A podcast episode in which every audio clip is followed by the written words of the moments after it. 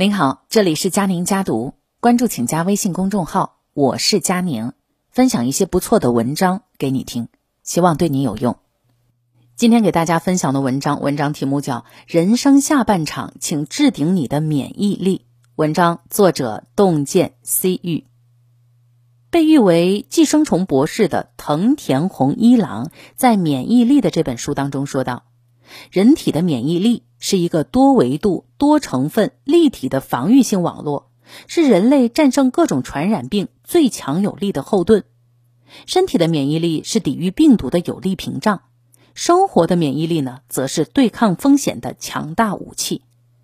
人生下半场，免疫力才是人最大的竞争力。首先，我们来说说身体的免疫力。中国最后的大儒梁漱溟先生活到了九十五岁，他经常一大早就出门锻炼，去北海公园慢跑、打拳。在读书写作的间隙，他也会歇下笔，活动一下筋骨，一丝不苟地做伸腰、蹬腿等运动。他饮食节制，坚持定时少量、食不过饱的原则，从不大吃大喝。健康的生活习惯让他在九十岁高龄时仍能声音洪亮地登上讲堂。人生是一场超级马拉松，拼的不是开始时谁更快，而是看谁的耐力更持久。健康的饮食，善待身体，疾病就难以侵袭。坚持锻炼。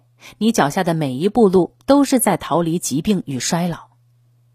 惊人的超慢跑作者梅芳九人子从小就不爱运动，读书期间呢，体育成绩一直都不合格。后来成了职业作家，每天都坐在电脑前写作，唯一的运动就是吃饭的时候动动筷子，睡觉的时候翻个身儿。三十岁那年，他常常感觉四肢乏力，体重也直线上升，没走几步路就气喘吁吁。有一次，他坐地铁的时候，看到一位中年女子，因为太胖被其他人误以为是孕妇而让座。他不由得想到了自己，于是下定决心开始跑步。起初，因为长久不运动，身体吃不消嘛，跑一公里就花了整整十分钟。后来，他天天逼着自己出门锻炼，慢慢的适应了节奏，最后啊，可以一口气跑下二三十公里的半马。他变得精力充沛。身上各种小毛病也消失得无影无踪。周国平讲过：“我在物质上的最高奢望就是有一个健康的身体，过一种小康的日子。没有健康，一切身外之物都不过是空中楼阁。日子兵荒马乱，有一副好的体魄，我们才能够扛住生活的捶打，从容应对世事的刁难呀。风险免疫力。”提出黑天鹅理论的塔勒布曾总结说：“这个世界上唯一不变的就是变化。每一种事物，每一个行业，都迟早会迎来那只黑天鹅。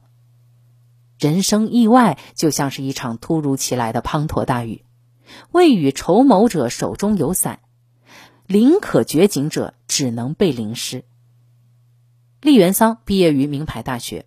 进入日本数一数二的电器制造企业以后，他以为这一辈子都可以吃香喝辣，结果呢，泡沫经济破灭，他被公司分流到了子公司，然后子公司又倒闭了。年龄偏大的他，工资高的工作找不着，门槛低的工作他又看不上，最后失业保险成了他最大的经济来源。更可怕的是，他还因为超前消费欠着一屁股债。无可奈何之下，只能卖掉房子还债，借住在妹妹家。终于有一天，他说：“我出去一下后，就再也没有回来。”他成了东京明治公园一带的流浪汉，露宿街头，靠捡拾旧杂志书刊为生，而且再也没有跟家人联系。人无百日好，不对金钱好好的规划，暴风雨之后，生活只会是一片狼藉。精打细算的日子并不丢人，捉襟见肘的生活才让人难堪。有钱人和你想的不一样。这本书当中，作者哈维·艾克设计了一种六个罐子理财法，倡导人们按照一定的比例分配每个账户下的资产。生活必需账户占百分之五十五，用来支付必要的衣食住行费用；教育账户占百分之十，用来学习和成长、投资自己。玩乐账户占百分之十，用来平衡消费欲望，更好的生活；财务自由账户呢也占比百分之十，用在可以产生被动收入的地方，比如定期的理财产品。长期目标储蓄账户占百分之十，用于一些需要积累才能够实现的梦想，比如出国旅游、购买一款昂贵的相机等等。赠与账户占百分之五，给家人买礼物、请朋友吃饭等等。懂得规划的人呐，才能够提高生活的容错率，不至于稍有差池，生活就千疮百孔。世事难料，口袋里有钱才能够为生活兜底儿。情绪免疫力，余秋雨曾经被邀请担任一部纪录片的嘉宾主持，却被很多人抨击沽名钓誉、不入流。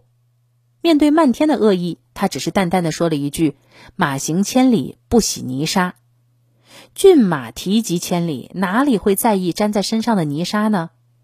有时不是事儿有多大，坎儿有多难迈，而是情绪在作祟。清风拂山岗，我自岿然不动。当一个人不被情绪牵制，方能愤而不怒，忧而不惧，有条不紊的经营好生活。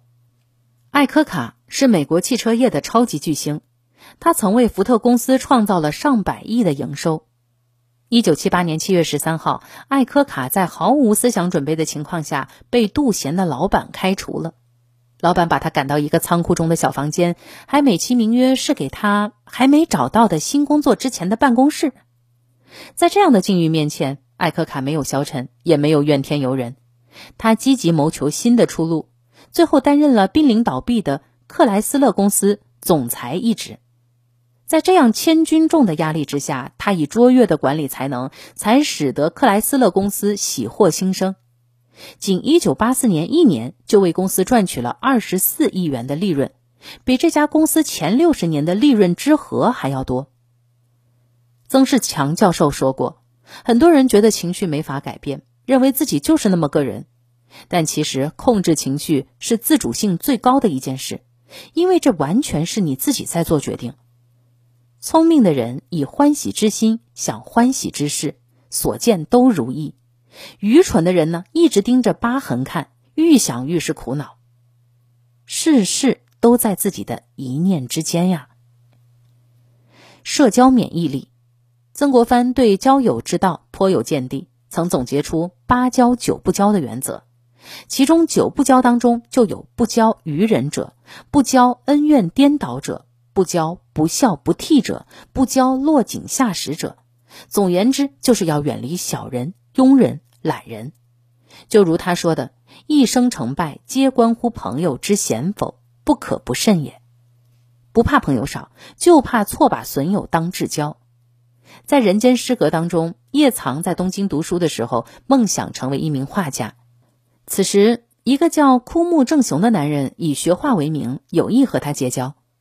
最初，叶藏认为枯木是一个可以谈心的知己。与当时涉世未深的叶藏相比，大六岁的枯木开朗健谈，为人处事滴水不漏。然而，枯木爱慕虚荣，爱享乐，他整日带着叶藏出入纸醉金迷、声色犬马的风月场所。枯木和叶藏交往，也只是为了利用他。叶藏有钱的时候呢，枯木引诱他与自己一起吃喝玩乐。大手大脚的花着叶藏父亲给的零用钱，叶藏没钱的时候，枯木就唆使他典当老婆的衣服，继续放纵身心。叶藏开始酗酒、吸毒，稀里糊涂的过日子，而枯木就是这一切的罪魁祸首。跟谁在一起，最终就会成为谁。身边都是一群好逸恶劳的狐朋狗友，自己也会忍不住堕落。懂得把圈子收拾干净，把损友拒之门外。就是远离消耗自己的负能量磁场。听过这样的一段话：在同一辆车上，有人感染，有人安全，这是机体免疫力；同样是隔离，有人一年不愁吃穿，有人一周就捉襟见肘，这是财务免疫力。面对灾难，有人阳光积极，有人怨天尤人，这是心理免疫力。当命运的风雨袭来，才能够看得出谁才是世间的强者。世事难料，增强自己的免疫力，才能够在不确定的时代更好的安身立命。这就是今天的文章分享，与朋友们共勉。我是佳宁，下期见。